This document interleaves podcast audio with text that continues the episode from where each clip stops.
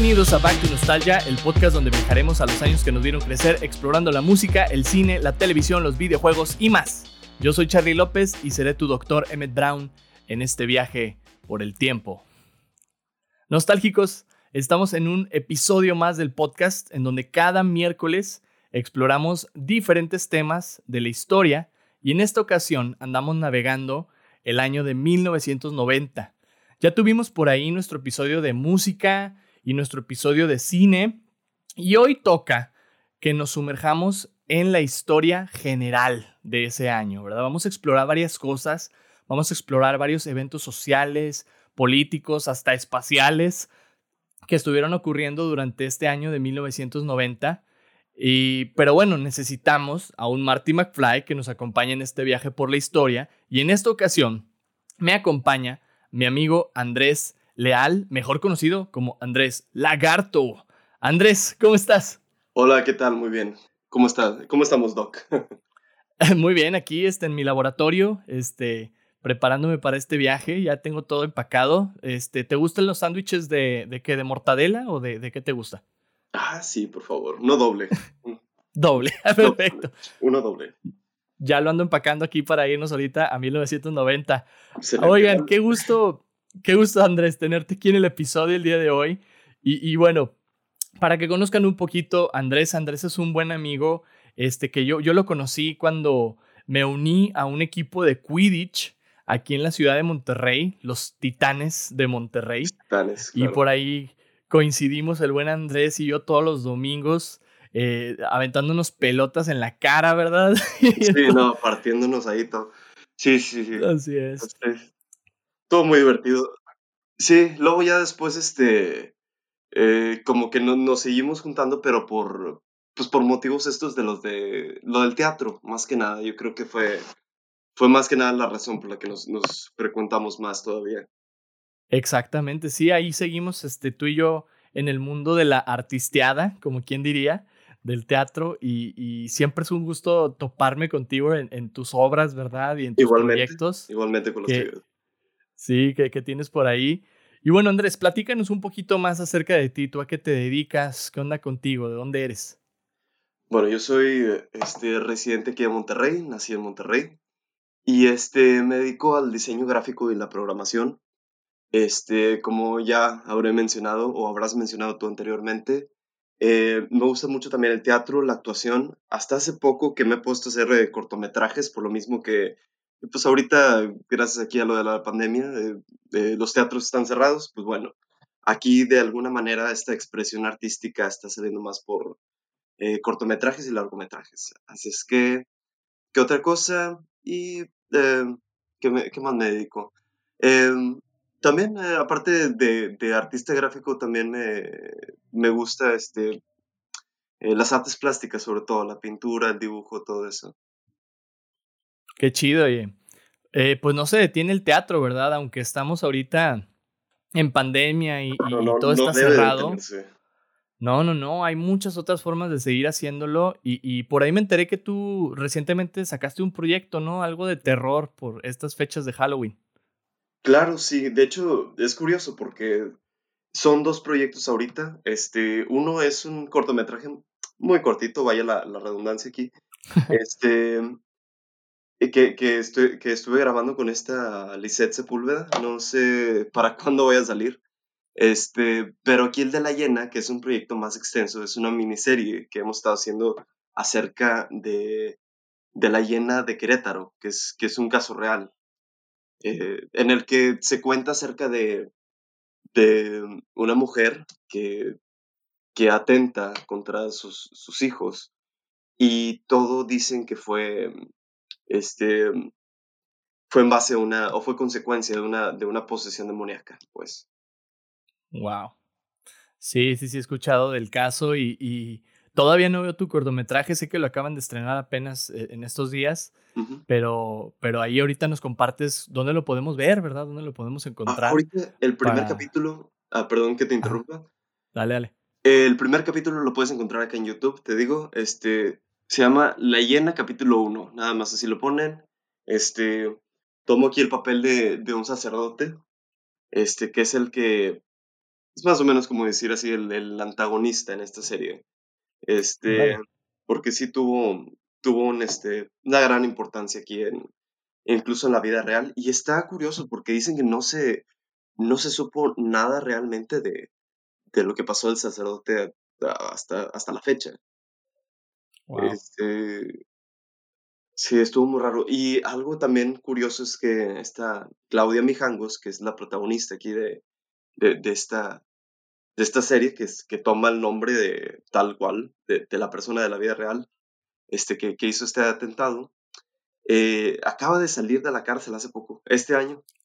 No manches. Así es que sí, dicen que, dicen que hay un miedo ahí que, que puede, como, como no, realmente no cambiamos los nombres de, los personajes ni nada.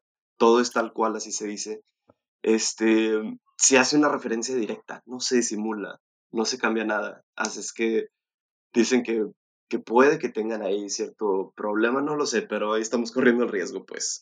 La vida es un riesgo. La vida es un riesgo, definitivamente. Y hoy nos vamos a arriesgar a viajar por el tiempo, ¿eh? Porque esto es nuevo también. este, pocos lo han intentado. Y pues vamos a ver cómo nos va con eso. Pues ahí para que escuchen la llena, ¿verdad? Este, súper interesante. Y lo compartimos con todos los que nos escuchan también, Andrés. Y oye, una pregunta que le hacemos a todos los que vienen al podcast es ¿de qué año eres tú? ¿De qué año eres? Pues, este, exploramos aquí los años que nos han visto crecer y siempre nos interesa saber de qué año son ustedes. Yo soy del 89.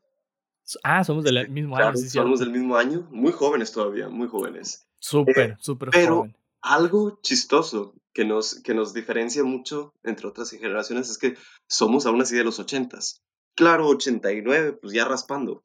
Porque sí, yo me acuerdo que, que tuve un alumno cuando yo daba clases de inglés que me decía, bueno, también era un chavito como de 14 o 15 años, me pregunta, ay, qué padre ser de los 80, no sé qué. le digo, mira, yo no me acuerdo de, mi primer año de mi vida, pero sí soy de los 80, se podría decir. qué chida. Sí, es un orgullo, ¿no? Decir que también formamos parte de esa década, aunque nos haya tocado una babita de, de los 80s. Pero también qué chido cerrar una década tan icónica, ¿no? Como lo fueron los ochentas, eso está muy chido. Sí, definitivamente, y sobre todo los noventas, porque yo siento que en ese, en ese lapso nos tocó un cambio en todo.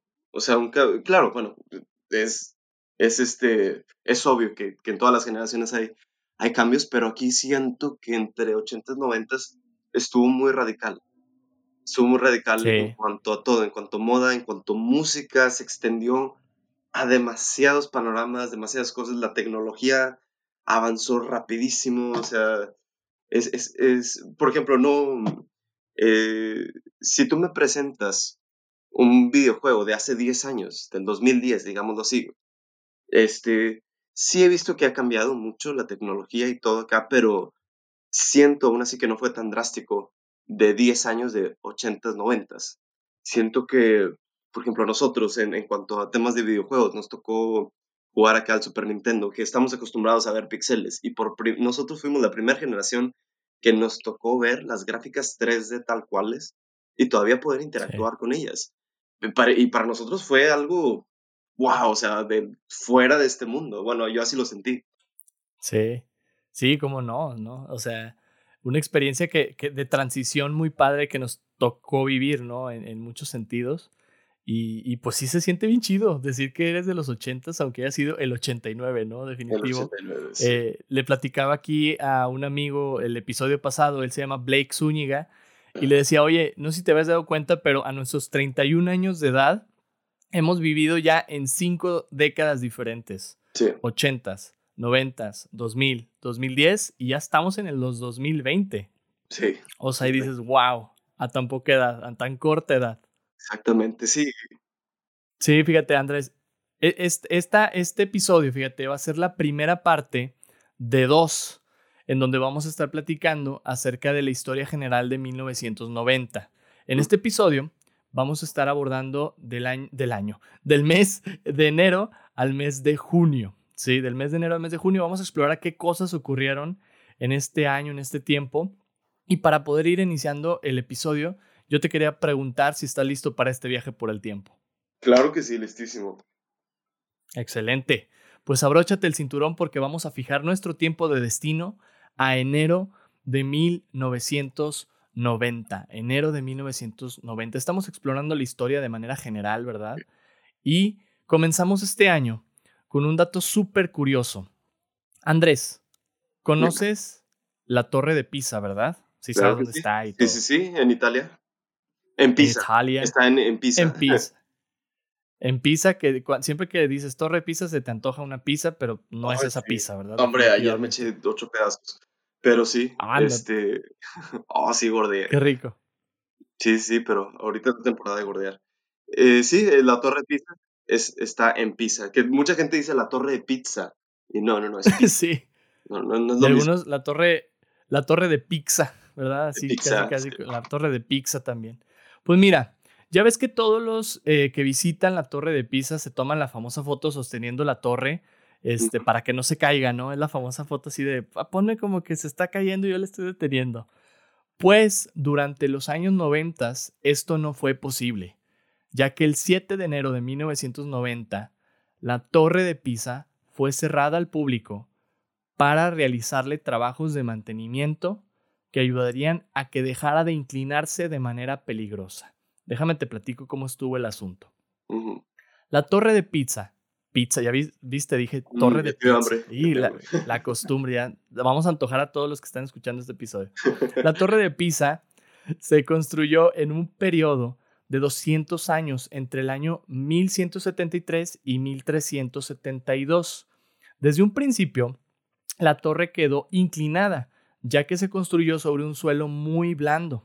Pero entre guerras y situaciones políticas, la construcción de la torre tuvo que ser detenida en varias ocasiones. En realidad, Andrés, de esos 200 años que se tardaron en terminar la torre, solo se necesitaron 20 años para su construcción. Eso me suena a, mí cada vez que empiezo un proyecto, ¿no? Digo, ay, ahorita lo hago. Y ahí estás alargando y alargando y pudiste haberlo hecho en un día, pero lo terminas haciendo en un mes, ¿no? porque no, no le echas así tantas ganas. Así parecido pasó con la torre de Pisa. Andrés, ¿tú eres de esas personas que procrastina mucho, eh, de que pierdes el tiempo ahí en tus proyectos o cómo eres? ¿Tú eres de los que se enfoca o de los que dicen, mm, eh, hago tantito ahorita y luego al rato le sigo? Híjoles, eh, depende, depende porque sí hay veces donde, donde sí me concentro mucho, me enfoco hasta, hasta terminarlo pero debo de admitir, soy una persona también que, que suelo procrastinar y procrastinar. Y, este, y también, este, de alguna manera me gusta a veces trabajar bajo presión. A veces, a veces. Siento que hago mejor las cosas. Depende. Eh, depende mucho. Pero sí hay cosas que sí me gusta tomarme más el tiempo. Y sí los, eh, como que sí, sí le voy dando eh, de poco a poco pero que todo salga bien. O sea, muy meticuloso también con este tipo de cosas. Súper bien, súper bien. Pues yo creo que así les tocó a los constructores de la Torre de Pisa porque pues tuvieron que ser varias manos y varios arquitectos y varias personas que lo hicieron porque fueron 200 años, ¿no? Y bueno, nosotros no tenemos 200 años para procrastinar, pero podemos empezar a, a echarle ganas a muchos proyectos, ¿no? Sí, lo que está curioso de esto es que dijeron todavía que tenían la opción de, de la, la, Torre de Pisa, este, de, o sea, que, que la pueden, eh, ¿cómo decirlo? Que la pueden enderezar el edificio tal cual, si ellos quisieran. Pero como ya es un patrimonio nacional y es algo que distingue a Italia tal cual, pues lo dejaron, es como un, efecto, un, defecto, ¿no? Que lo hace, de alguna manera, lo, lo hace ser más reconocido. Más claro, lo hace único. Sí. Sí. Exactamente. Sí, Definitivo. Y fíjate, en 1964, ya llegando acá al siglo XX, el gobierno de Italia formó un equipo de arqueólogos, ingenieros, matemáticos e historiadores para evaluar el estado de la torre y estabilizar su inclinación que cada año incrementaba en 2 milímetros sobre la vertical. Les tomó alrededor de 20 años para poner en ejecución su plan. Es decir, se pusieron a, analizar la torre, checar qué onda, qué es lo que iban a hacer y por eso la torre se cerró en 1990. El acceso a ese espacio, ¿verdad? En, en, Pisa para la torre. Andrés, ¿alguna vez te ha tocado a ti tener que arreglar el mal trabajo de otras personas? Digo, porque aquí a los ingenieros de los 1900 les andaba tocando arreglar un mal jale de los 1300, ¿no? Hace, o sea, con mucho tiempo de distancia. Pero no, sé si a ti te ha tocado alguna experiencia así. Claro que sí, no, claro que sí. Este, te como programador, programador y diseñador gráfico, sí, sobre, sobre todo una vez que me tocó trabajar para una imprenta, Sí, sí, sí, es, me ha tocado pasar días enteros este, arreglando lo que otras personas pues hacen mal. Pero pues los errores son de todos porque también muy probablemente de las cosas que hice mal, a lo mejor otro diseñador ya después que ocupó mi silla, fue también, eh, se, dedicó a hacer la chamba de algo que muy probablemente hice mal también. sí, así pasa, ¿no? En todo trabajo. Este, pero la cosa pues es sacar la chamba adelante, ¿no? Yo creo que así le tocó a, estos ingenieros matemáticos, arqueólogos, decir, bueno, pues vamos a, no la vamos a arreglar, porque, o sea, la idea de ellos no era eh, enderezarla, sino que ya no se siguiera inclinando, ¿verdad? Porque era muy peligroso, pues, para todos los visitantes. No, no, de hecho, el único que, que la pudo enderezar fue Superman. ¿No viste la, película? Creo que no la dos o tres. Sí, hay una que se está cayendo la torre de Pisa y llega Superman y la endereza, claro. Uno se los Le hubieran hablado, ¿verdad? Desde un principio para que con él la arreglaran ahí. Pues, obvio. Sí. Oye, pues déjame te cuento, la reparación consistió en remover 38 milímetros cúbicos de suelo de la parte norte de la torre para poder estabilizarla. Porque pues tampoco la querían, como te digo, enderezar del todo, ya que pues, ¿quién quiere ir a la torre inclinada de Pisa y no está inclinada la torre, pues ya no tiene chiste, ¿no? Es lo que te digo. Este, sí. Patrimonio nacional, nacional, así se debe de ver. Sí, literal. Pues mira, lo único que querían era eso, eh, que ya no se siguiera inclinando. Entonces la torre pasó de estar inclinada 5.5 grados sobre la vertical a estar 3.97 grados sobre la vertical. O sea, la arreglaron tantito y este, pues la torre de, de 8 pisos y 60 metros de altura fue reabierta, fíjate hasta cuándo, hasta el año 2001. Y se dice que con los arreglos realizados, esta permanecerá así por lo menos 200 o 300 años más. Ah. Andrés, ¿a ti te, te, gustaría visitar la torre de Pisa? Ya nos dieron más chance de ir a verla inclinadita. Uy, sí, claro que sí, me encantaría. Sí, sí, siempre me, ha dado mucha curiosidad. No sé qué tanto puedas ingresar. Sé que, o sea, sí te puedes meter, pero no sé, no sé si puedes acceder hasta, hasta el último piso, que es algo que a mí me gustaría hacer. sí, creo que sí se puede, creo que sí se puede. Hay como eh, visitas guiadas de cierto número de personas, obviamente, porque pues imagínate, subes a todo el mundo y dices, ah, caray. Bueno, hay que brincar todos al mismo tiempo, a la cuenta de tres, una, dos. Enderecemos la una, dos, tres, para allá. y así se endereza. Para el otro lado, ay, no, ahora. Ya sé. Oye, ¿qué, ¿qué, otros monumentos históricos te gustaría visitar a ti? ¿Aquí en México o fuera de México? Ah, aquí en México, mira, aquí en México me gustaría eh, visitar la, la pirámide del Sol este, de, de Teotihuacán, porque fui a visitar la de la Luna, pero la del Sol en ese entonces estaba atascado, atascadísimo de gente.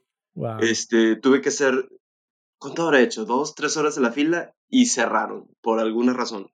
La cerraron y empezaron a despachar la gente.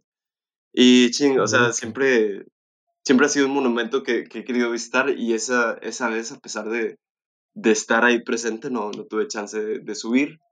Este, ¿qué otra? Fíjate que, bueno, no es un monumento tal cual, pero pues es algo, ¿cómo lo diré? Es también algo eh, nacionalmente reconocido aquí en México, que es el Pico de Orizaba. Ah, no es un monumento hecho por el hombre, pero pues es algo, pues así como el, el Cerro de la Silla, ¿no? Algo icónico. Eh, sí. ¿Qué otra cosa? Y bueno, ha, habido varias cosas aquí de, de, México que afortunadamente he tenido chance de, de visitar, pues. Este, ¿Tú, Charlie? ¿Qué te gustaría visitar de aquí Buenísima pregunta. Digo, de Monterrey me van a matar, pero nunca he subido a, al, ¿cómo se llama? Al obispado. nunca he subido ahí a, la bandera. Me gustaría nomás visitarla ya para palomearla. Un día te llevo, un día te llevo. Dale, sí. vamos. Jalo, nos vamos, echamos los vamos. tacos que están por allá. Ah, es que en Monterrey, bueno, tanto en Nuevo León como también en todo el país, yo siempre he pensado que, que México es 90% turístico y, y hay muchas cosas que, que la gente ignora eh, que lo tienen aquí a la mano. O sea, que realmente, siendo Monterrey una... Perdón, no, no Monterrey, que, que, o sea, cállate con Monterrey, o sea, estoy hablando de todo México, que es, que es un país con una bi- biodiversidad increíble, con, con una cultura muy rica. Sí, sí hay muchas cosas. Realmente yo creo que quien diga que México es nada más un rancho es porque, pues, güey, no, a lo mejor no te sales del, del Sierra Madre con tus amigos y ya, o no, no sabes qué hay ahí. o nada más vas, vas a Fashion Drive y ahí te quedas. O sea, realmente hay mucho eh, a dónde explorar, hay mucho a dónde ir. Este, y hay también cosas, incluso, y- incluso, bueno, lo, lo- lo voy a, voy a sonar aquí muy medio soso, pero incluso como, como misterios o cosas de alguna manera ocultas aquí de, aquí, incluso aquí mismo en, en Monterrey, eh, como infraestructuras, eh, eh, como la que conecta del, del obispado a la macroplaza, y entre otras cosas así es. Sí, tiene su, su magia, ¿no? Cada, cada lugar de México tiene algo que compartir para el mundo. Ujú, Y pues sí, fíjate, digo, hablando aquí de Monterrey, el obispado, nomás para palomearlo, de México, híjole, pues definitivamente las pirámides, o sea, conocer las diferentes pirámides de diferentes culturas, sobre todo de los, de, de los mayas, si, si estuvieran todavía ahí, ujú. este, conservadas, como lo eran antes, hubiera sido maravilloso verlas. Pero ¿sabes cuál me viene a la mente? Yo soy súper fan de John Lennon y, y de todo lo que él representa, ¿no? Me encantaría visitar el edificio Dakota, que es el edificio donde él vivía en Nueva York, Ah, eh, enfrentito de Central Park. eh, no, a mí se me hace un edificio icónico, no solo por él, sino por muchas otras cosas que han eh, ocurrido o se han dado por ese edificio. Y creo que no es, no hay acceso al público, o sea, es como un edificio, para, es un edificio de, a- habitacional, vaya. Y pues es de gente como adinerada, ¿no? O Central Park, imagínate vivir enfrente de esa cosa. Eh, pues sí, es un edificio que a mí me gustaría conocer. Está muy random, ¿verdad? Porque dices, ay, hay edificios por todos lados y tú quieres ir a ese nada más. No, no, no, este, pero es pues lo que sí. significa ese edificio. Claro. Porque también de pirámides, de- si estamos hablando, también hay, hay, hay varias pirámides aquí, en, toda, en Latinoamérica incluso. Centro, creo que es más que nada. Centroamérica y, y aquí también lo que es parte de México, y México. Pero sí, eh, Así es. sí, eh, eh, yo creo que es más que nada lo que simboliza ese, esa estructura. Sí, definitivo. Oye, y hablando de como la magia y los mitos y leyendas que hay en nuestra cultura, un mito que se cuenta es que en esta misma torre, en la torre de Pisa, el científico Galileo Galilei realizó su famoso experimento de caída libre, donde dejó caer dos bolas de cañón de diferente peso para probar que la velocidad es independiente de la masa. Y otros datos curiosos por ahí también que encontré es que la torre cuenta con siete campanas en la parte de mero arriba. Una campana por cada nota de la escala musical. O sea, el do, re, mi, fa, sol, así. Ca- cada campana es una de esas notas. Y bueno, otro dato interesante es que cada año más de 800 mil personas visitan esta maravilla de la arquitectura italiana. Pero bueno, durante los años 90 eso no fue posible, ¿verdad? Porque la andaban arreglando. Así que dato súper curioso. 1990 se cierra la Torre de Pisa y la abren hasta el 2001. Andrés, ya que estábamos hablando precisamente de aquí de Monterrey, ¿a qué monumento de aquí le podríamos denominar o titular como la Torre de Pisa Regiomontana? ¿Habrá algún edificio que tú digas, mmm, este es, la, haz de cuenta, es tan icónico como la Torre de Pisa? Uy. Ah, caray, hasta eso me, me la- me dejaste pensando. ¿La de Ah. los tubos o qué? que, que ya por cierto, que ya por cierto ya la, ya la vendieron, ahora sí ya consiguió dueño. No, no, no. Qué chido. Fíjate que aún así cabe dentro de lo que es un monumento histórico. Ya no, o Sí. sea, desgraciadamente, porque también pues, era patrimonio regional también. Este, fíjate, uso mucho esa palabra. Este, pero sí, eh, vaya, era, era algo parte del folclore aquí de Monterrey. Y, pues sí, lo, tuvieron que vender de alguna manera porque me imagino que los dueños han de, de tener una, una, deuda desde hace más de 30 años. Ya les, surgía vender. Sí. Este. Sí. Monumento. Hasta eso. Fíjate que sonó como, sonó como madreada, pero puede que tenga razón. O si no. A ver, a ver, a ver. Algo. Monumento histórico que diga. Eh, espera, espera. Está difícil, ¿verdad? Es buena pregunta. Sí, es este. Es que diría la Casa de la Cultura, pero no, no mm. sé si. Eh, yo, yo sé que hay mucha gente, incluso en Monterrey, que dice que no. Este. que nunca la ha visitado. De hecho, yo tampoco nunca la he visitado, siempre he tenido curiosidad. Eh, ah, no se me ha ocurrido. Este. ¿Cómo se llama la explanada aquí donde está el centro del Palacio de Gobierno? La, eh, pues la macro, ¿no? La macro y el, ¿cómo se llama este? Eh, la explanada de los héroes. Sí, el, el, Palacio de Gobierno puede que sea un, ah, eh, mm. monumento histórico representativo de Monterrey. Sí, sí, está, está muy chido ahí, este, toda la explanada y el edificio está conservadito no, no es que tú digas la torre de pizza en, pizza, dale con eso. La, torre de pizza eh, así en cuanto a, altitud, pero pues es, algo pues muy simbólico y, que, guarda ahí su historia sobre todo. Sí, definitivo. Ahí creo que no me, me, tocó entrar un par de veces. Qué chido, yo nunca, nunca me ha tocado. Bueno, tú eres foráneo, más que nada. A lo mejor es un poco más pasable. Este, ya sé. Pero mira, vamos, primero al obispado y luego ya te, te llevo ahí. Va, jalo, jalo.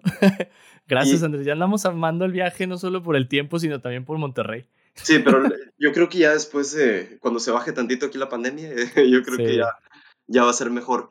Y otra, este, otro, también, ¿cómo le llaman? Patrimonio urbano, lo que sea. Podría ser la, Carmen Romano, incluso también. La, Ey, sí. ¿Cuál es el nombre? La escuela de danza. Escuela, sí, esa. Sí. Esa, esa siento que guarda muchas cosas. Sí, está ubicado bien padre ahí cerca del obispado precisamente. Exactamente. Oye, pues de Italia nos vamos a Sudáfrica, ya que el mes de febrero sería testigo de la liberación de un hombre de quien la mayoría hemos escuchado, pero no saben qué es. A ver. Eh, ¿Nelson Mandela o no es el... Bien, lo ubicaste luego, luego. Sí, sí, ah. sí, sí. Sí, precisamente la persona de la que vamos a hablar, fíjate, estuvo en la cárcel durante 27 años y fue hasta el 11 de febrero de 1990 que lo liberaron.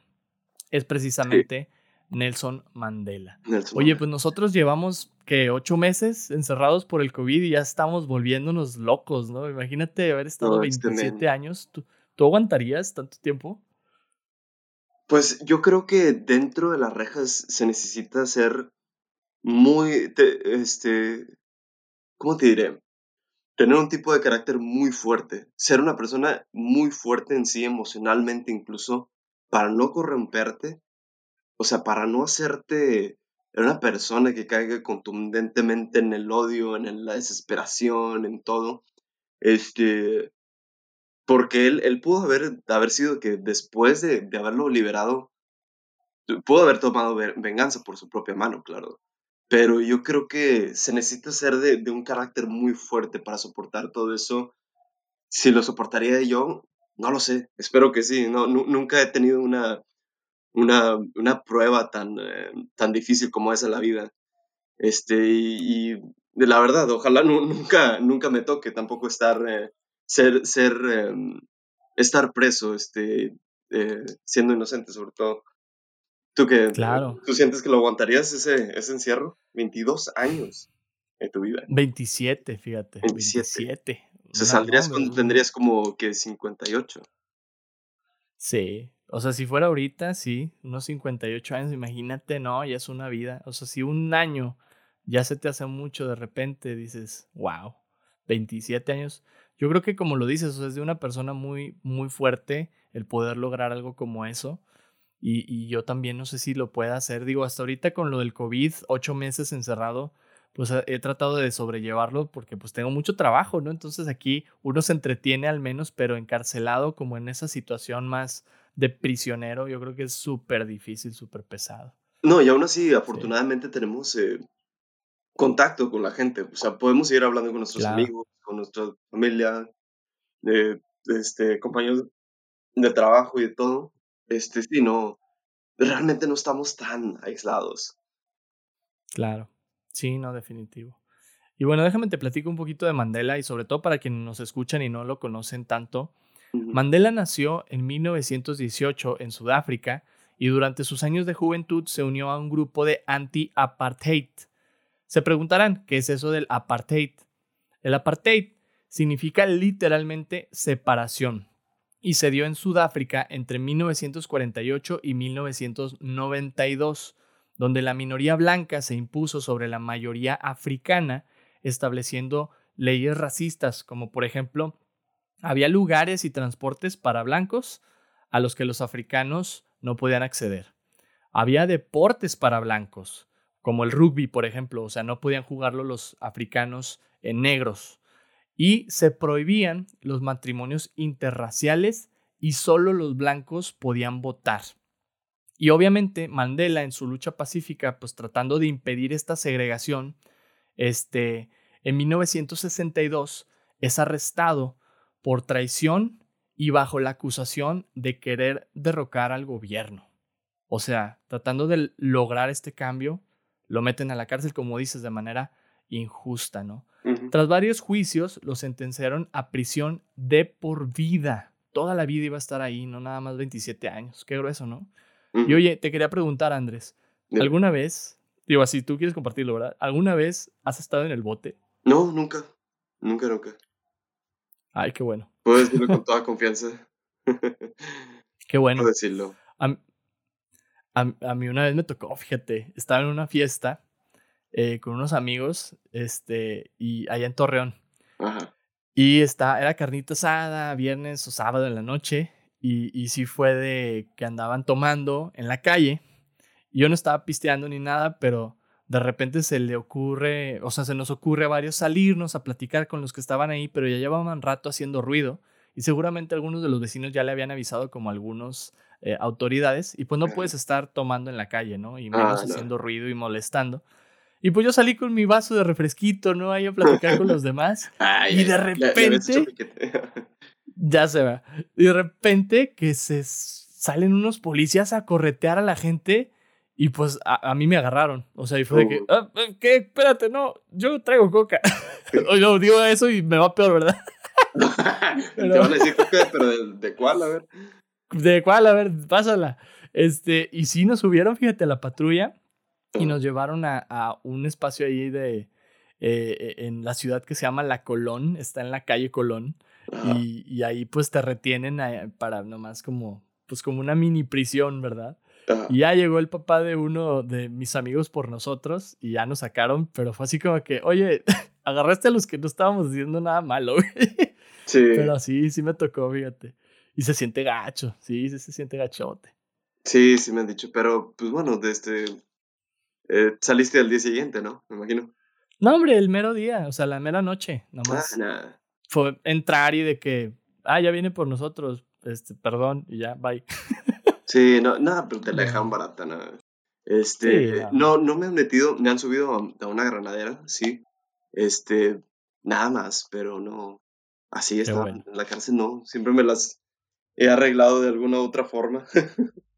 Este, no, por ejemplo, sí hubo una, te digo, cuando me, me subieron a la granadera, yo no soy de dar moche, o sea, realmente no, este, cuando tengo que dar moche es porque ya no me dejan de otra, porque por lo general si les digo, pues llévenme, llévenme, llévenme, llévenme.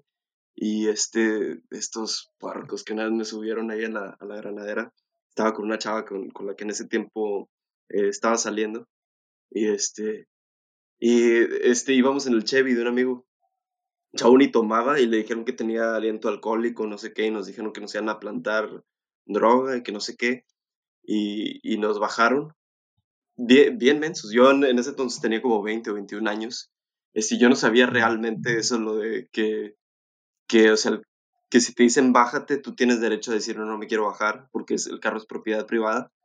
Pero yo ahí voy de menso, este, porque me acuerdo que, que uno de los policías dijo, no, bájate, y, puso la mano así al, en, en, la pistola, como si me fuera a disparar según él. Y dije, no, no, no, no quiero problemas. No bajé y esta chava también, le quitaron su bolsa y, este, y nos subieron la parte de atrás. Y, y ya, ¿no? Este, nos, ya nos empezaron a decir cosas, ¿no? Estos monos, y le dije, pues llévame, llévame. No, joven, este, si, si los llevo ahorita, eh, pues va a ser un pedo con esto y otro, y así, y, la basculeada, y, y, en quitártelos, sí, o sea, en, este, ¿cómo se dice? Sonó mal hasta eso. No, que te, o sea, esto que te, revisan y que te quitan los zapatos para checarte si traes droga y esto, ¿no? Y, que nos dijeron que nos podían meter hasta tres meses ahí en, la cárcel, no sé qué. Y le dije, llévame, llévame. Este, ya. Y dijo, no, no, no, mira, vamos a, vamos a arreglarnos. Y ya nos, nos pidieron una cantidad de dinero, creo que fueron como 300 pesos para dejarnos ir. Pero el güey no quería arrancar hasta tener el dinero. Relativamente, se podría decir que, bueno, más bien técnicamente se podría decir que nos asaltó un policía. No este, Pero pues bueno, no hubo de otra. Así es que sí, yo por eso realmente apoyo mucho este tipo de, de gente activista, como Nelson Mandela, o como lo fue Gandhi o como lo fue Malala, este, porque es gente, lo, lo, que inspira mucho de esa gente es que recibieron un, un castigo injusto. Y, y a pesar de, de, ese, de esa injusticia que tuvieron, eh, siguen, siguen y siguen y siguen con su misma ideología que nadie, nada los, los cambia. Y es también lo que te digo, de, de tener un, un carácter fuerte, porque para, para, mí tener un carácter fuerte no necesariamente tiene que ser alguien pues, prepotente y demandante con los demás, y así, no, es alguien con carácter fuerte, es alguien que sabe sobrellevar los obstáculos sin, sin, sin quebrarse, como es el caso aquí de, de, este señor también.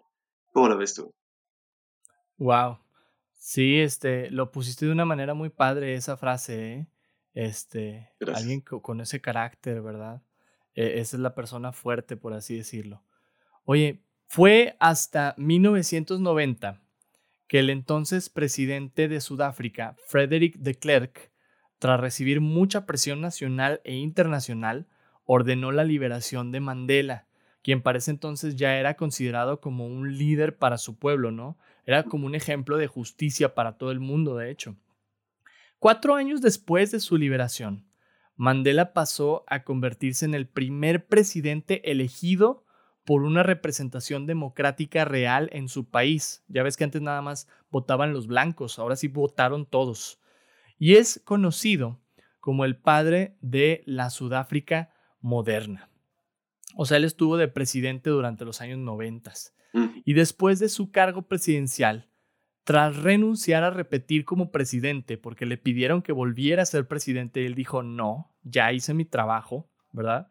Mandela siguió luchando por su país, promoviendo la paz y la justicia alrededor del mundo hasta su muerte en el 2013. En el 2013. ¿Cómo ves a Mandela? Bueno, digo, yo, yo creo que es, fue completamente correcto darle qué bueno, la verdad, que, que, que lo, lo, pudieron, este, le pudieron dar eh, incluso un, cargo, o sea, a pesar de, todo lo que pasó, la gente eh, reconoció su valentía y todo, y, e incluso ya lo, lo pudieron hacer, eh, como dices tu padre de la, este, de, de, algo nuevo, algo progresista sobre todo, como es lo, lo, que es ahorita lo de la, la Sudáfrica actual. Este, también, eh, y vaya que, que, ha ganado mucho reconocimiento. O sea, creo que ganó también un, premio Nobel, de la Paz. No sé si fue. No sé si fue antes o después de su muerte. Este, de hecho, este señor se ha muerto dos veces, no sé si sabías. Sí. Eh, como, lo del efecto Mandela, ¿tú has oído hablar de eso? Sí, de hecho yo precisamente te quería preguntar si conoces el efecto Mandela porque fíjate, traigo un juego para ti. ¿Te late jugarlo? Ok. Ahí te va, mira. Bueno, el efecto Mandela. Para quienes no conozcan qué es el efecto Mandela, es cuando muchas personas creen algo que está incorrecto. Por ejemplo, cuando murió Nelson Mandela, muchos creyeron, como tú dices, que él ya había muerto en los ochentas. Pero pues no, murió hasta el 2013 y de ahí el nombre de, de esta desinformación colectiva, ¿no? El efecto Mandela. Y yo quiero jugar contigo un juego, una dinámica que he llamado Real o Mandela. Ahí te va cómo funciona, Andrés, para que te animes. Vale, vale. Te voy a compartir una frase y tú me tienes que decir si es real o Mandela. ¿Estás listo? Ok. Ahí te va. Primera. El señor del Monopoly, del juego Monopoly, lleva un monóculo. ¿Real o Mandela? Espera. Mm, no, yo creo que es Mandela. No, no, no. lleva Correcto. monóculo. Sí. Correcto, sí, no, no Sí, tiene. no- Muchos creen que lo tiene. Sí. Ahí te va la segunda. Belinda, la cantante, Ah, rompió una manzana con su cabeza. ¿Real o Mandela? ¿Real? Sí, por más estúpido que suene. Sí, sí, este, lo, lo vi eso. sí, literal. Sí, que, que estaba haciendo un truco co- con este Chris Angel, creo, y, y se empezó a pegar con la manzana y yo, ¿qué está haciendo? Pues eso sí es real, aunque suene tan absurdo, así es ella. Así pasa. Tercero, en Star Wars, Darth Vader le dice a Luke Skywalker, Luke, I am your father. ¿Real o Mandela? ¿Real? Este es Mandela. Ah, chis. No le dice Luke, yo soy tu padre. No, Luke, I am no le dice. Luke, o sea, eh, nada más dice, no, I am your father. Es no. Nunca dice Luke. Ah, no, no, a lo mejor dijo Luke de, mira, mira, Luke, no de Luke el nombre. Luke, mira, soy tu padre. Ya sé. no, pero no sí, es- decía su nombre, Luke, I am your father. No, dice no, I am your father. Vuélvela a ver en inglés y vas a decir, no manches, es cierto. Y todo el mundo ha pensado lo mismo siempre. Qué loco. Ahí te va, número cuatro. Mickey Mouse usa tirantes. No, nada más lleva los calzones rojos. Los calzones. Pero, pero sí hay, por- probablemente sí hay gente que piense que lleve tirantes. Sí, y mucha gente lo cree, pero este es un efecto Mandela. Ahí te va la quinta. Los Simpsons tienen cuatro dedos en sus manos. Es real. Es real. Eso sí es real. Yo, Sí, yo siendo fanático de los Simpsons, de hecho aquí tengo una taza de Homero Simpson, me puedo ver que tiene cuatro dedos. Ahí sí, sí te trampa. Ah, claro. Ahí te va, este está bien interesante. La canción We Are the Champions de Queen termina con las palabras Of the World. ¿Real o Mandela? Real. Este es Mandela.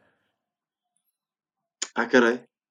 Sí. La canción acaba No time for losers, cause we are the champions. Tan, tan. Y ahí se acaba. ¿no? Y ya. Y ya. Todo el mundo cree que acaba así. Hay un video muy bueno de James Corden. Ajá, No me acuerdo con quién es. Ya ves que hace su eh, segmento este de Carpool Karaoke, donde canta con los artistas en el carro. ajá. Y van cantando esta canción. Y cuando llega al final, todos cantan Of the World. Y lo, ah, caray. Ah, caray. ah, con razón. Sí. Y última. Bien. La palabra Toons de Looney Tunes se escribe como Toons de caricatura. T-O-O-N-S. ¿Real o Mandela? No, es Mandela. Según yo, es, es tunes de, de, de tono, de tonada. Exactamente. Sí, porque no- Exactamente. yo, yo de chiquito sí pensaba que era tunes de como caricaturas, con doble O, tunes. Este, pero no, sí es, es de, de sonido. Está, está muy curioso eso. Sí, súper curioso el dato ahí para que investiguen bien todas esas curiosidades que luego son efectos Mandela y, y conozcan cómo este señor Nelson Mandela no solamente fue una eh, gran figura, ¿verdad?, de paz y justicia, sino también eh, pues bautizó esta desinformación colectiva que conocemos como efecto Mandela, ¿verdad? Y bueno, nos vamos de hablar de Nelson, de Nelson Mandela en febrero a al mes de abril. Si nos vamos a ir al mes de abril, para platicarte de otro dato, mi Andrés. La exploración del espacio no volvería a ser igual después del siguiente acontecimiento.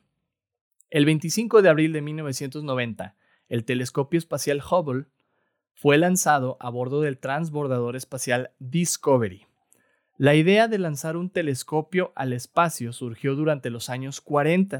Originalmente le llamaron The Large Space Telescope, pero fue hasta principios de los 70 que el proyecto comenzó a tomar forma con el respaldo del gobierno de Estados Unidos y con el trabajo de los ingenieros de la NASA. Andrés, ¿a ti te gustan estos temas de, del universo? ¿Qué cosas son las que te llaman más la atención acerca del espacio? Híjoles, algo he leído acerca de cosas de física cuántica y todo eso. No digo, no le entiendo de todo, tampoco no, no creas que, que tampoco me pongo tanto al nivel como de, de, Stephen Hawking, pero sí hay cosas, hay teorías, la verdad, que me, me impresionan mucho y, y sí es algo, la verdad, que me, que me llamaron mucho la atención. Algo, te digo, que es, que es muy de mi interés, pero me cuesta, no me cuesta tanto entenderlo, me, gusta, me, me cuesta creerlo, más que nada es eh, lo de los universos paralelos. es algo, eh, eh, es algo que sí me cuesta creerlo hasta cierto punto. Este, pero de alguna manera sí es, es mucho de mi interés. Wow. Sí, sí, definitivo. Es que es un mundo allá afuera, ¿no? Es otro universo, por eso le llamamos así de alguna manera, ¿no? Es que dicen ahora que son multiversos de alguna manera, o sea, sí. Qué locura. Como en, en, el universo cinematográfico de Marvel casi, ¿no? Sí, por así decirlo. Prácticamente. Pues mira, la primera pregunta que quiero responder es, ¿por qué querían poner un telescopio en el espacio? ¿verdad? ¿Por qué mandarlo para allá si aquí teníamos? El problema es que cuando queremos ver las estrellas desde el planeta Tierra, la capita de gases que conocemos como atmósfera estorba el paso de ciertos tipos de luz y esto impide una observación más precisa de los astros. El telescopio fue nombrado Hubble en honor al astrónomo Edwin Hubble, quien en los años 20 descubrió que había otras galaxias además de la nuestra, y que estas galaxias se están alejando entre sí, dando pie a la teoría de la expansión del universo. Andrés, si tú pudieras poner un objeto en el espacio y ponerle tu nombre, así como este telescopio, ¿qué sería? ¿Qué pondrías en el espacio y que dijeran, ah, es el telescopio, Andrés, o es el, no sé, lo que tú quieras. El lagartoscopio le voy a poner. el lagartoscopio. Órale, pues puede ser cualquier otra cosa. Puedes mandar un carro, puedes mandar una guitarra. pues. Yo creo que sí. ¿Qué mandarías? hubo un proyecto, este, uh, hubo un proyecto que, que, hicieron así de la NASA que, que mandaron un, un disco este, porque en caso de que otra vida inteligente él lo encontrara, supiera acerca de la música que escucharon, que, que escuchamos. Bueno, que escuchaban en, en, ese entonces cuando lo mandaron, creo que lo mandaron en, en el 78, por ahí. Mandaron un tipo así como satélite y, este, y luego ya se, se salió de órbita y, y, pues ahorita está divagando ahí en el vacío. Sí, sí. Precisamente hablamos de él aquí la temporada pasada, es el disco dorado que va en el Voyager 1 y en el Voyager 2, sí, esa es una, fue una idea muy buena de mandar eso. Sí, qué chido. Oye, pues algunos de, algunos, perdón, de los eh, más grandes descubrimientos que ha encontrado la humanidad a través de las observaciones del Hubble incluyen los siguientes. Primero, la edad del universo. 13.8 mil millones de años. Qué locura. También, gracias al Hubble, se encontraron algunas lunas de Plutón. Pudieron encontrarlas o descubrirlas a través de sus observaciones. Asimismo, el Hubble presenció en vivo el choque de un asteroide contra Júpiter y pudieron así estudiar un poquito más acerca de ese planeta y cómo se relaciona con otros este, elementos del espacio. También, gracias al Hubble, se, encontraron hoyos negros en el centro de las galaxias. Se dieron cuenta que dentro, en, medio de cada galaxia hay un hoyo negro, ¿no? Que está como que generando toda esta gravedad alrededor. Y también, gracias al Hubble, se logró mapear en 3D lo que es la materia oscura del espacio, ¿no? O sea, cosas súper fumadotas, súper increíbles. Y a mí me gustaría preguntarte, Andrés, ¿qué cosas te gustaría que el Hubble eh, descubriera próximamente en el espacio? ¿Qué cosas dices? Ojalá que alguien, ojalá un día vea esto en el espacio. Vida. Vida. Vida. Este extraterrestre. Sería algo que en serio ansío por ver. Qué chido. No, pues de que hay, hay. O sea, al menos yo creo, ¿verdad? Porque no puede ser tan grande el universo como para decir, ah, nosotros somos los únicos. No, no. sé qué piensas tú. Eh, sí, no, estoy completamente de acuerdo. O sea, yo creo que el universo es tan, pero tan infinitamente vasto que sí, no, no podemos ser los únicos aquí en, en, en todo este plano. Sí, definitivo. Y no hablemos de los multiversos que dices, ¿verdad? Entonces, sí, no, no entonces ya aquí nos, nos, estamos yendo para otro lado. nos estamos no, no, no acabamos, no acabamos. Así es. Oye, en algunos datos curiosos del Hubble, ahí te va. Mide lo mismo que un camión escolar, así como los camiones esos amarillos gringos, más o menos eso mide el Hubble. Y orbita a una velocidad de 28 mil kilómetros por hora. Mm.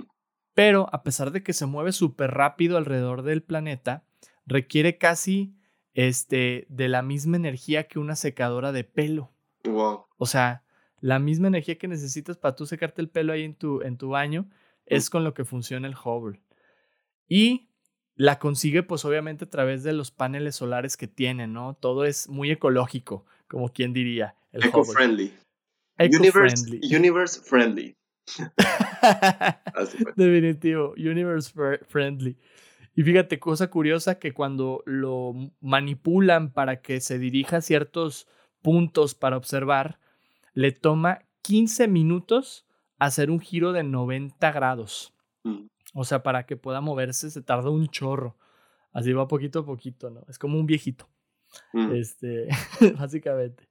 Se estima que la vida útil del Hubble es de unos 10 o 20 años más. Es decir, por ahí de los 2030 es cuando estaremos dándole su retiro a este telescopio tan chingón. Y, pues a ver qué cosas nuevas nos descubre. Para ese entonces ya habrán mandado a Elon Musk ahí en un traje de Iron Man ya con un telescopio y lo checa. O sea, vaya.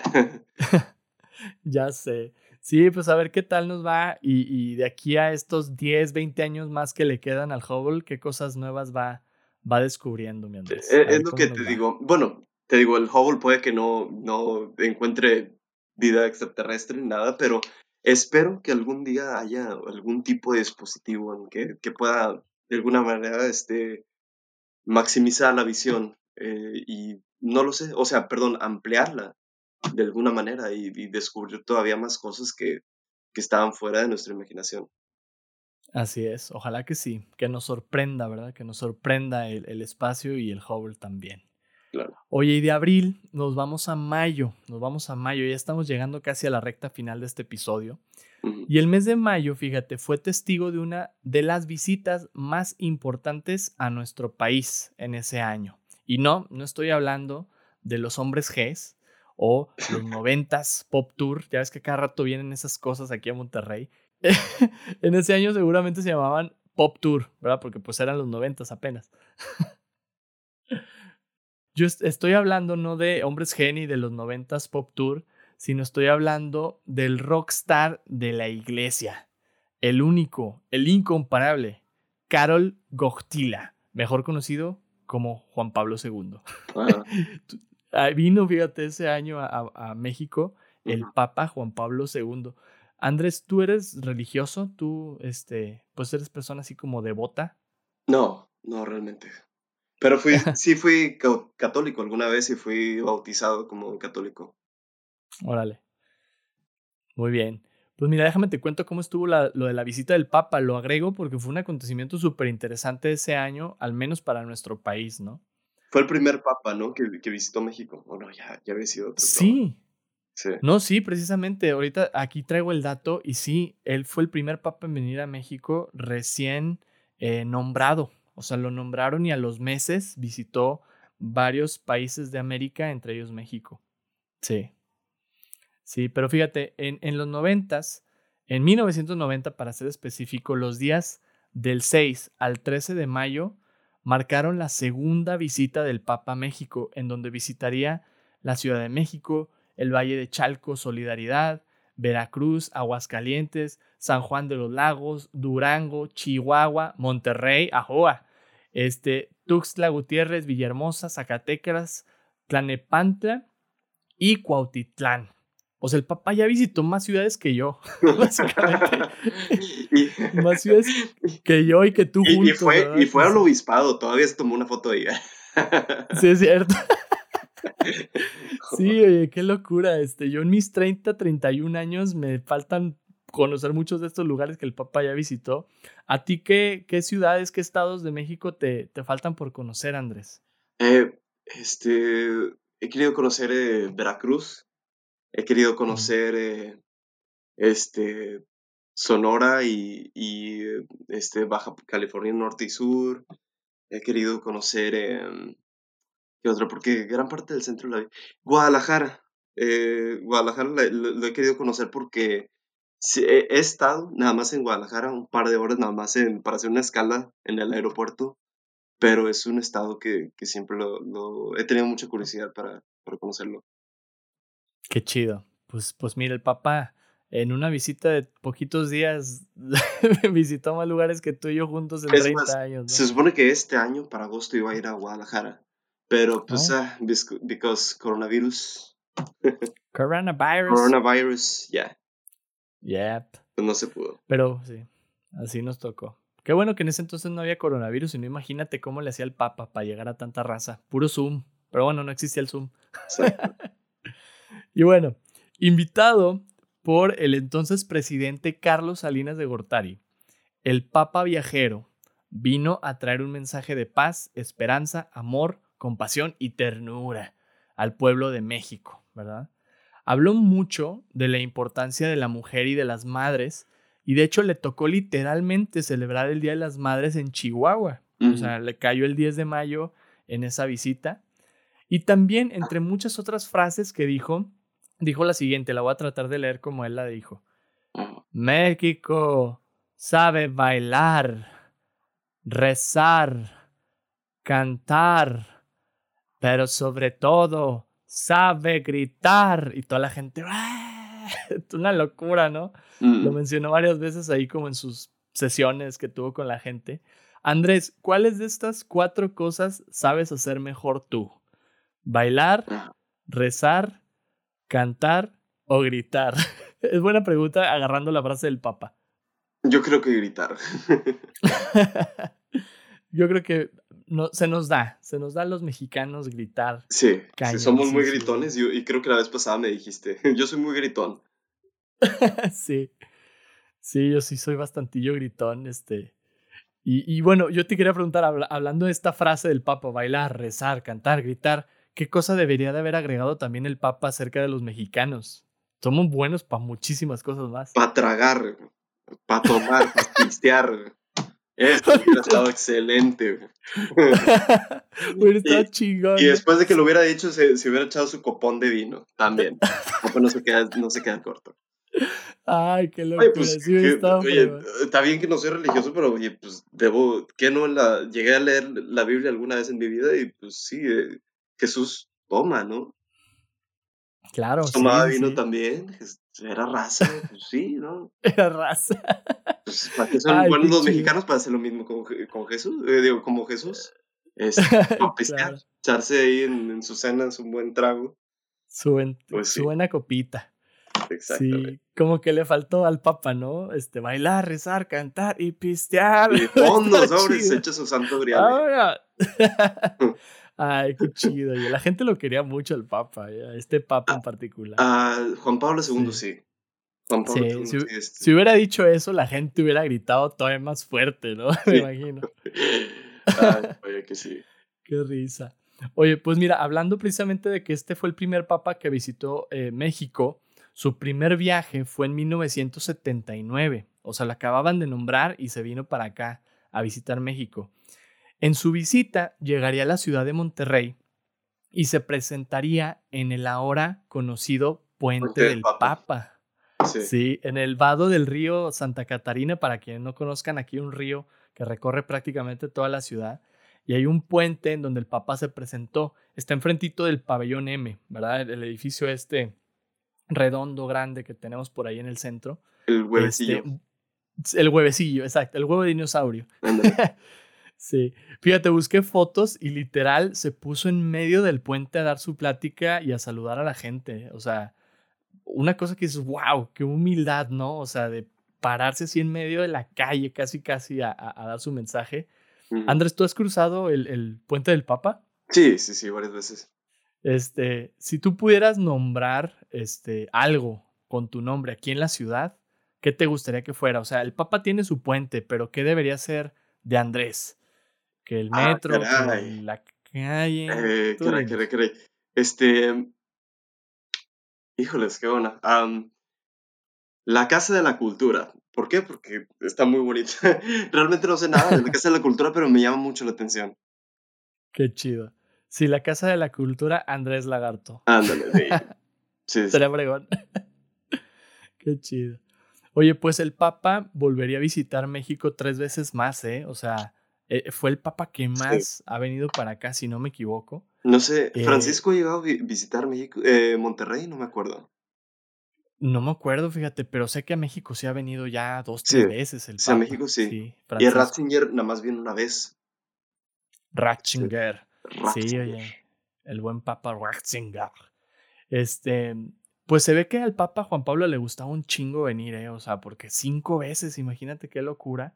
Por eso yo creo que se convirtió como en el rockstar que era, ¿no? Aquí en, en México, pero este, qué gran dato, ¿no? E, ese año trajo mucha unidad, creo yo, al pueblo mexicano, pues por la religión, pero creo que es una figura pues muy importante, ¿no? Independientemente si eras o, si eres creyente, ¿no? Creo que es un ser, una persona que pues inspiró a muchas personas, ¿no? Entonces aquí eh, cayó dentro del episodio de Back to Nostalgia. Y bueno, ya para ir cerrando este episodio, Andrés, nos vamos a junio, ¿sí? Y de México nos vamos hasta Alemania, ya que estábamos hablando de Ratzinger, este, nos vamos a Alemania para este último dato. Muchos conocen la fecha exacta de la caída del muro de Berlín. Fue el 9 de noviembre de 1989. Sí.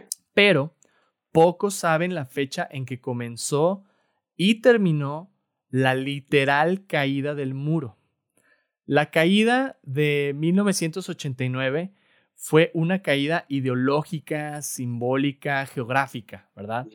Pero la caída de la que yo quiero hablar a continuación es la caída física. Del ah, se desmantela ya, por fin, ¿no? Exacto. Sí, es cuando se, se desmanteló.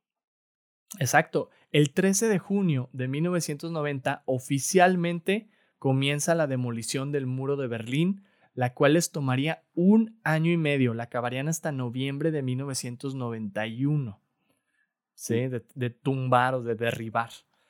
Los encargados de la demolición fueron los que la construyeron en un principio, el gobierno de Berlín del Este, los comunistas, ¿verdad? Por así decirlo, los de la Unión Soviética, los que estaban allá de ese lado. Andrés, ¿alguna vez te ha tocado demoler o romper algo que ya no sirve? No sé si sabes que existen estos espacios, eh, no sé si, creo que aquí en Monterrey hay alguno que otro, que tú pagas por entrar y romper cosas por desestrés. Sí, hay, muero por ir. Este, y sí, sí, sí he roto cosas también. ¿Qué es lo que has roto por ahí que te acuerdas? este, tío, ah, una vez eh, fuimos a, a, un terreno baldío donde estaba, había este, todo, pues estaban ahí varias cosas ahí abandonadas, había un carro también ahí abandonado. Esto fue cuando estaba en la secundaria, yo me acuerdo que que empezamos a quebrar los vidrios de un carro y todo, que claro, era un carro, te digo, muy viejo, abandonado, que ya era chatarra, o sea, realmente no, no fue un acto así tan lo que digas, pero realmente se siente muy bien, muy bien, he roto una puerta también con, con, un martillo al estilo de, este, ¿cómo se llama? Jack Torrance. De Jack Nicholson. Sí, de Jack Torrance. Jack, Nicholson, sí. No, hasta, bueno, que él lo hizo con un hacha en la película, yo lo hice con un mazo. Sí, es muy divertido.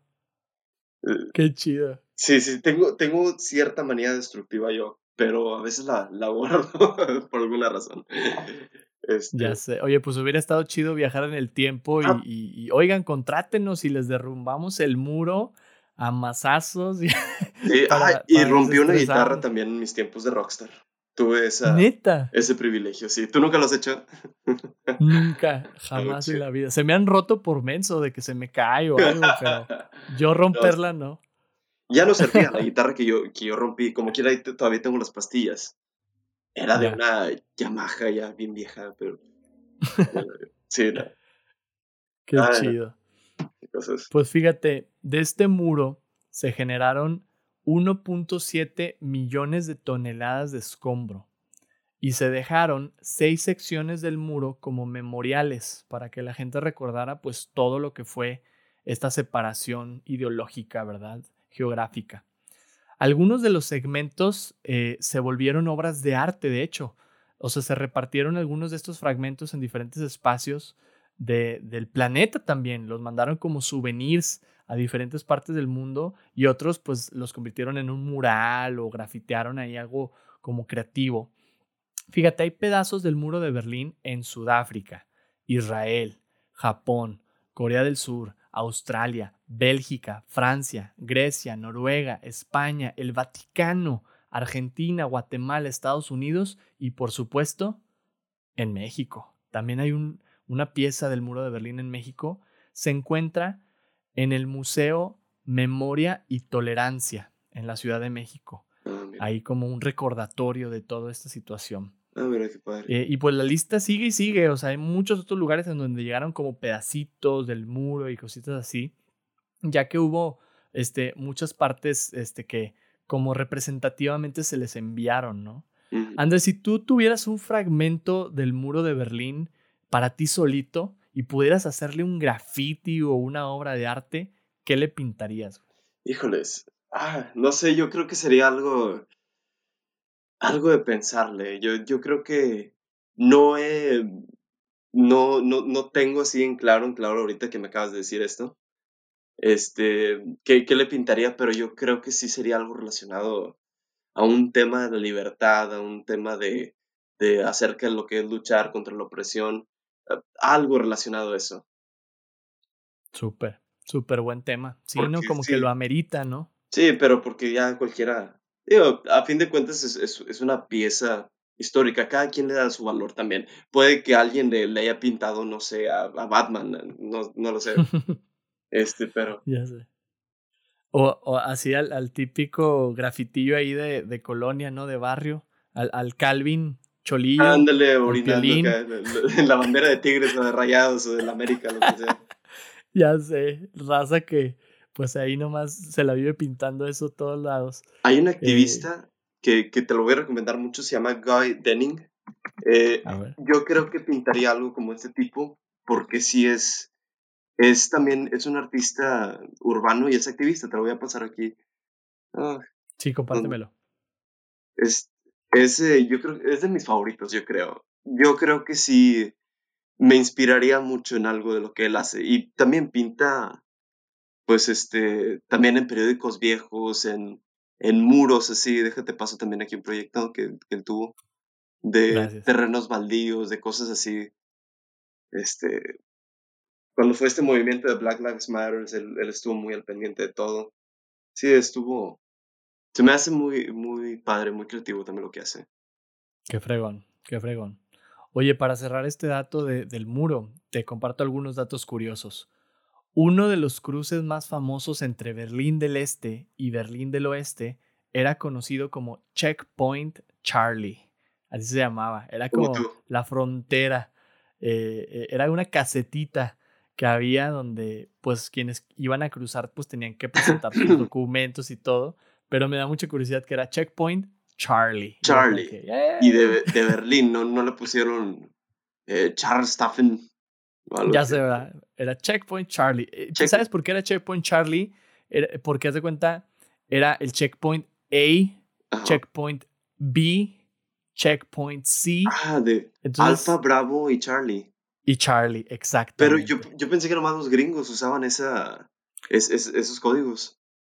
Pues lo usaron así precisamente porque eh, el checkpoint está en la frontera entre la que era como la Alemania democrática y la Alemania soviética, y pues la parte eh, estadounidense que se quedaron, por así decirlo, con la autoridad en Alemania después de la Segunda Guerra Mundial, haz de cuenta se la repartieron entre Francia, Estados Unidos y Rusia. Entonces ves muchas cosas medio gringas porque era un poquito el dominio que había durante ese periodo en, en la que en lo que estuvo presente el mundo. Y, ahí pusieron el, primer McDonald's, me imagino. ya casi casi lo sustituyeron así nomás. Cambiaron, eh, le pusieron el, eh, ¿cómo se llama? En lugar de que pasara el carro, le hicieron el drive-thru. Ándale. Literal. Voy a pasar y me agrandan también el combo con papas y ya. We are living in America. Ay, qué risa. Sí, pero me llamó mucho la atención porque tenía mi nombre, ese checkpoint. Charlie. Y bueno, al principio de la demolición del muro, este, eh, o sea, el principio, perdón, de esta demolición fue un paso súper importante para lo que sería la reunificación de Alemania en ese mismo año, pero de eso vamos a hablar el próximo episodio. Así los dejamos picados para que no se pierdan el episodio que sigue. Excelente. Pues bueno, antes de pasar a la pregunta de la semana, Andrés, te quiero compartir algunos datos curiosos y menciones honoríficas. Okay. En 1990, unos policías en Boston, Massachusetts, robaron 12 pinturas con valor de 30 millones de dólares del Museo Isabella Stuart Gardner. O sea, los vatos hicieron el mayor robo de arte de historia de Estados Unidos jamás antes este, eh, visto. Y estas pinturas jamás han sido encontradas. Y eso ocurrió en 1990. También en ese año, la persona más longeva verificada en la historia moderna, ella se llamaba Jean Calment de Francia, obtendría el primer lugar como la persona más vieja, ¿verdad? Al rebasar en edad a Augusta Holtz de Estados Unidos, quien tenía el récord de la persona más vieja con 115 años y 79 días. La señora francesa que obtuvo ese título después llegaría a los 122 años y 164 días. No manches, 122 años, no, no, no. Y este, aunque fue en ese año que obtuvo como su título de la persona más longeva, fue hasta 1997 que falleció. Actualmente ella sigue con el récord. Nadie ha vivido más de 122 años y 164 días en lo que va del tiempo desde 1997. Chabelo. Dato ah, súper curioso. Chabelo. Chabelo nomás, este, ya, él, ya, ya por default ya tiene el título, ¿no? Ah, sí, sí, ya, este nadie lo puede estronar, pero... sí. y bueno, en, en, menciones honoríficas, en 1990, la Organización Mundial de la Salud eliminó a la homosexualidad de su lista de enfermedades. Antes ah, era considerado una enfermedad y la quitaron de esa lista. Y también en ese año se vuelve obligatorio y permanente el programa Hoy no circula en la Ciudad de México. Sí, yo, yo me acuerdo de estar escuchando las noticias de hechos o de, eh, no sé, en Televisa y que de repente decían, hoy no circula, no sé qué, y las placas y yo de que, ¿de qué están hablando? Yo no entiendo nada de eso. Pues eso empezó en 1990 y se quedó, ¿verdad? Y también en ese año, el Voyager 1 nos manda la famosa foto a, perdón, lo voy a repetir no. La famosa foto a Pale Blue Dot, el punto azul pálido, que es la última fotografía de la Tierra desde Neptuno. El Voyager llegó hasta Neptuno el año anterior y transmitió una última fotografía de la Tierra y se ve un puntito diminuto así súper pequeño y nos llega esa foto maravillosa desde este, años luz de distancia, ¿no?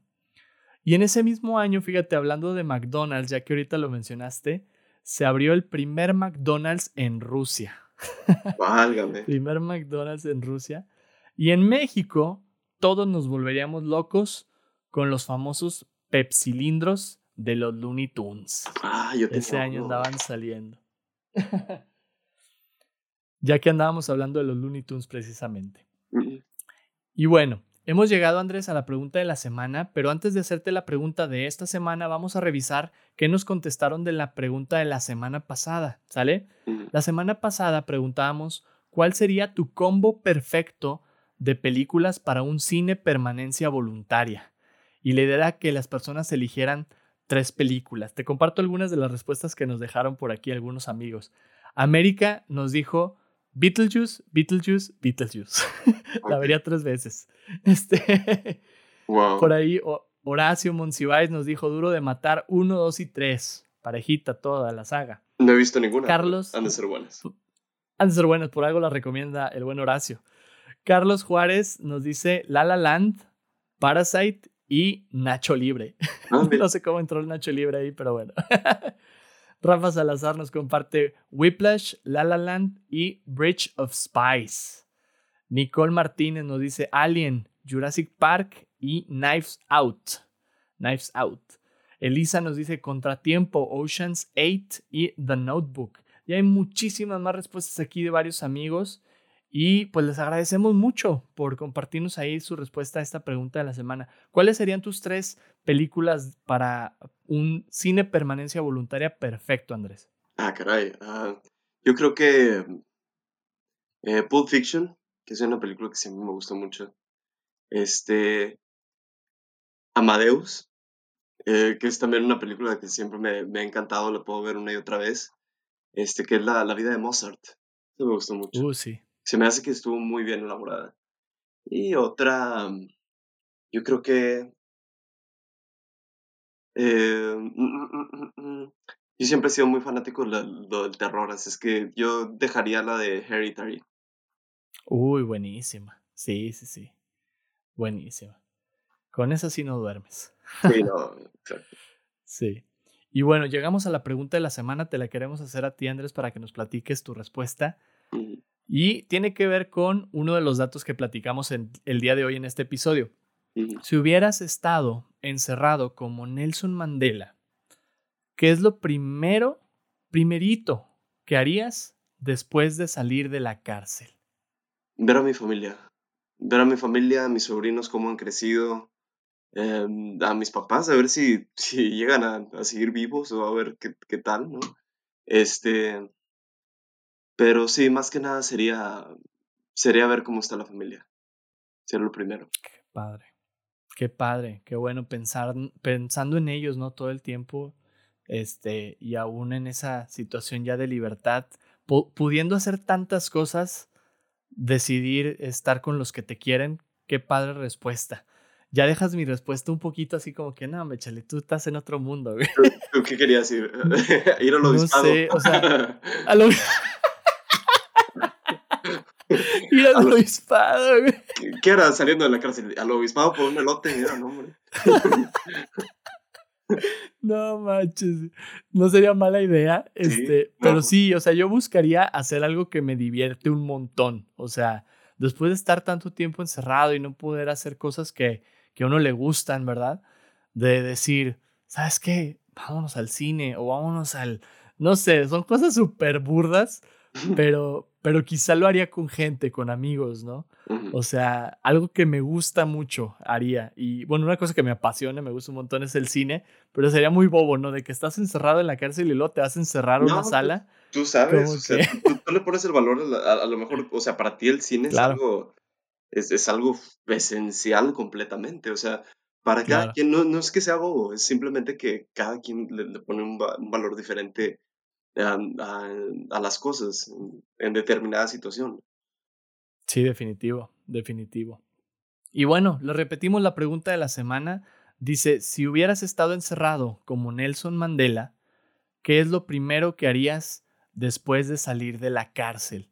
Te invito a que respondas la pregunta de la semana en nuestra cuenta de Instagram, arroba Back to Nostalgia Podcast, y el próximo episodio estaremos compartiendo tus respuestas aquí en el podcast.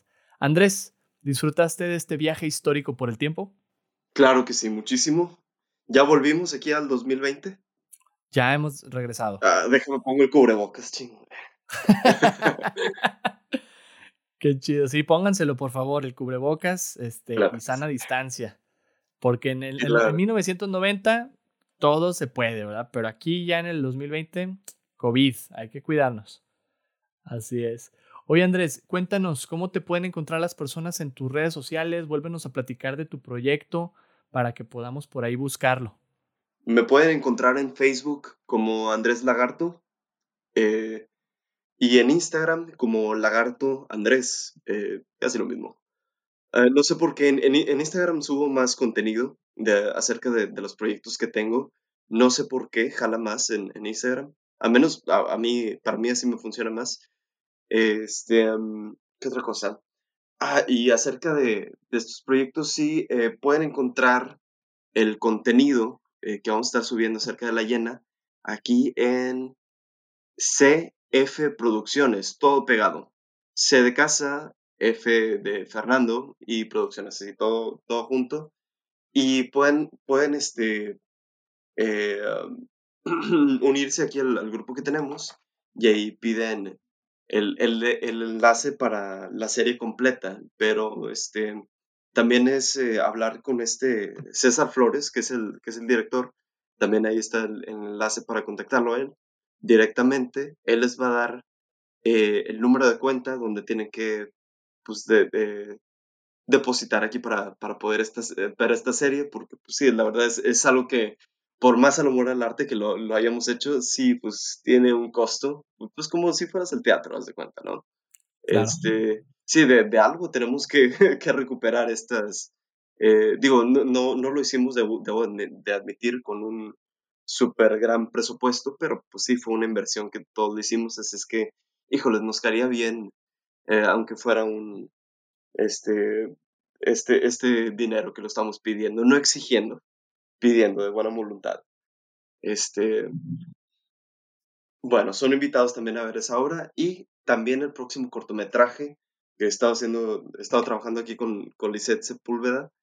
Ese no tengo una fecha exacta, yo espero ya para noviembre subirlo.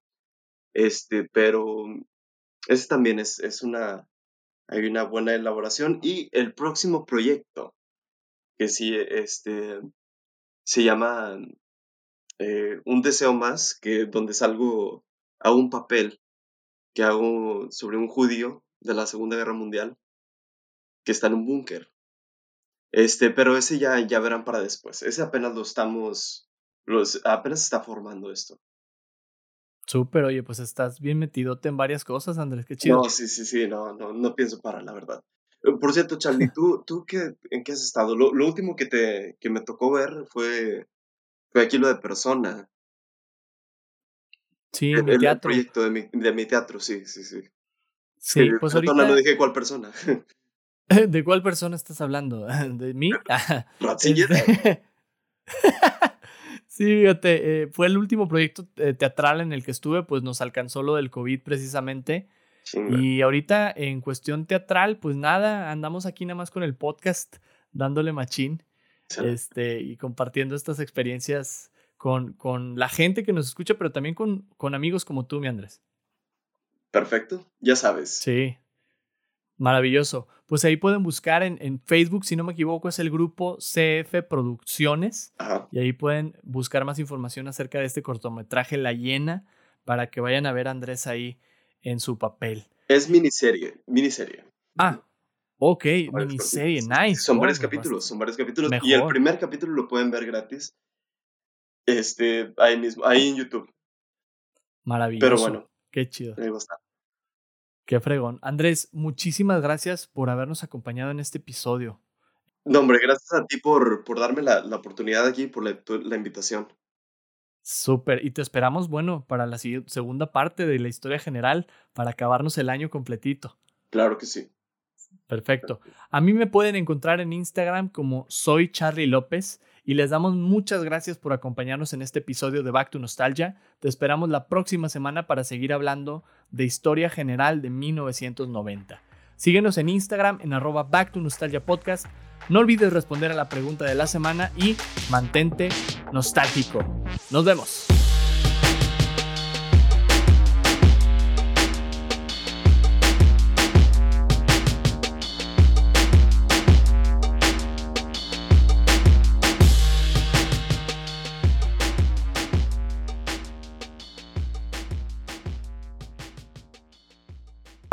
¡Ese Mufasa! Chillenas son chilangas, cabrón. Ya no tenemos pa' un taquito. Está bien rico el antílope.